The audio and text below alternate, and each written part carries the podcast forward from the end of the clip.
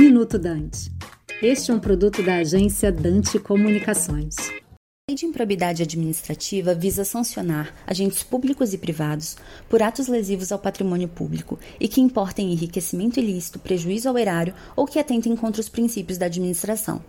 Ela foi inteiramente alterada em outubro desse ano, com modificações na forma de aplicação e nas condutas sancionáveis. A alteração mais memorável é certamente a restrição às condutas dolosas.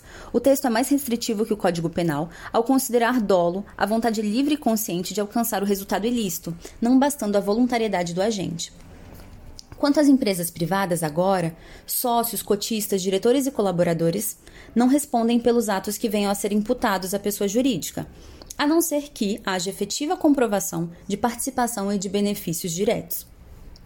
Também é de se frisar que a lei dispõe sobre a não aplicação de suas sanções à pessoa jurídica, caso o ato também seja sancionado como ato lesivo à administração. É interessante mencionar que, apesar da independência das instâncias, eventual absolvição criminal sobre os mesmos fatos obsta o trâmite da ação civil de improbidade.